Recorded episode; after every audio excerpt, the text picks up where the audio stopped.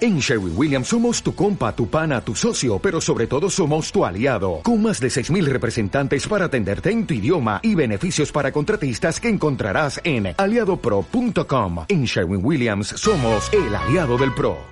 Cuando la rama se quiebra. Un cuento incluido en el libro Siempre nos quedará París, escrito por Ray Bradbury.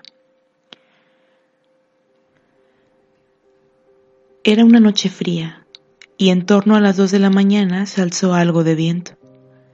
Las hojas de los árboles empezaron a temblar.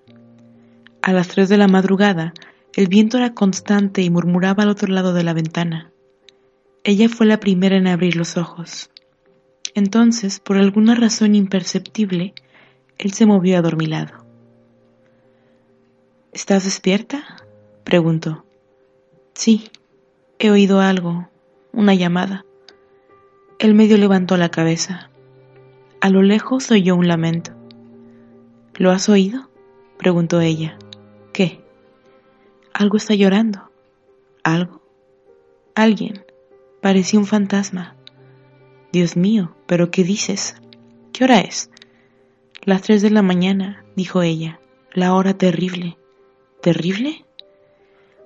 Ya sabes que el doctor Mead nos dijo que en el hospital esa es la hora a la que la gente tira la toalla, cuando dejan de luchar. Es cuando mueren a las 3 de la mañana. Prefiero no pensar en ello. El sonido procedente del exterior se hizo más audible. Ahí está otra vez, dijo ella. Suena como un fantasma. A ver, ¿qué clase de fantasma? susurró él. A ver, ¿Qué clase de fantasma? susurró él. Un bebé. Es el llanto de un bebé. ¿Desde cuándo los bebés se vuelven fantasmas? ¿Conoces algún bebé que haya fallecido recientemente? Rió por lo bajo. No, ella sacudió la cabeza.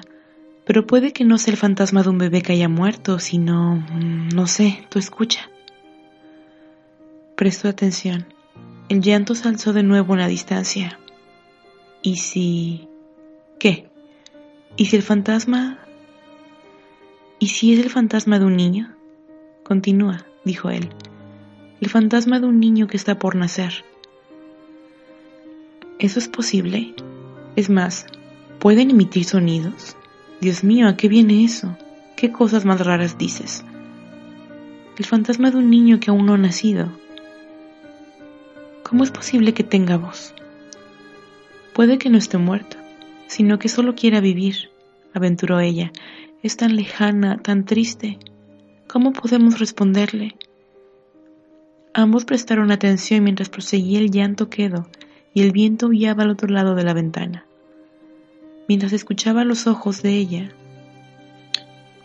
mientras escuchaba, los ojos de ella se cubrieron de lágrimas y mientras escuchaba lo mismo le pasó a él.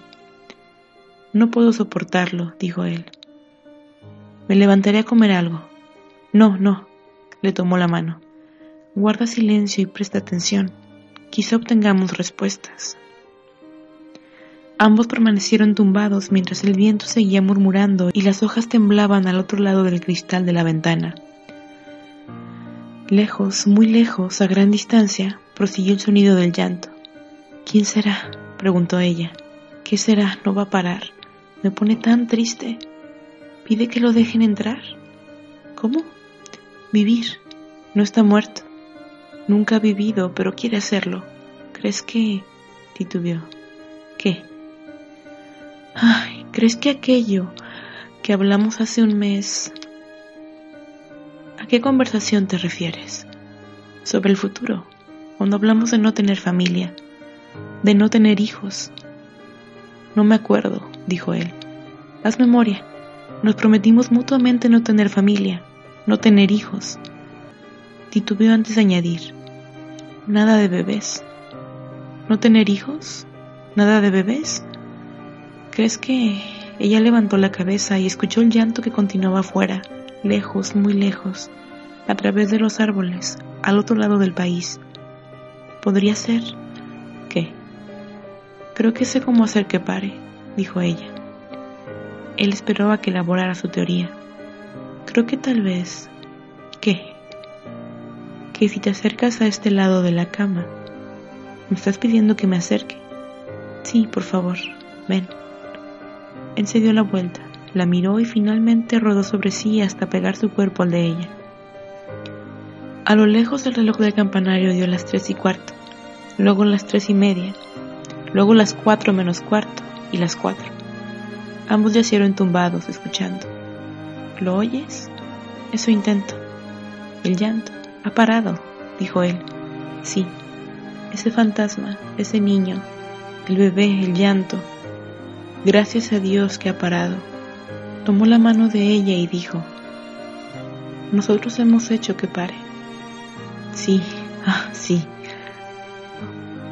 Reinaba en silencio la noche. El viento empezó a caer. Cesó poco a poco el temblor de las hojas de los árboles y siguieron tumbados, las manos entrelazadas, escuchando el silencio, el maravilloso silencio que precede el amanecer.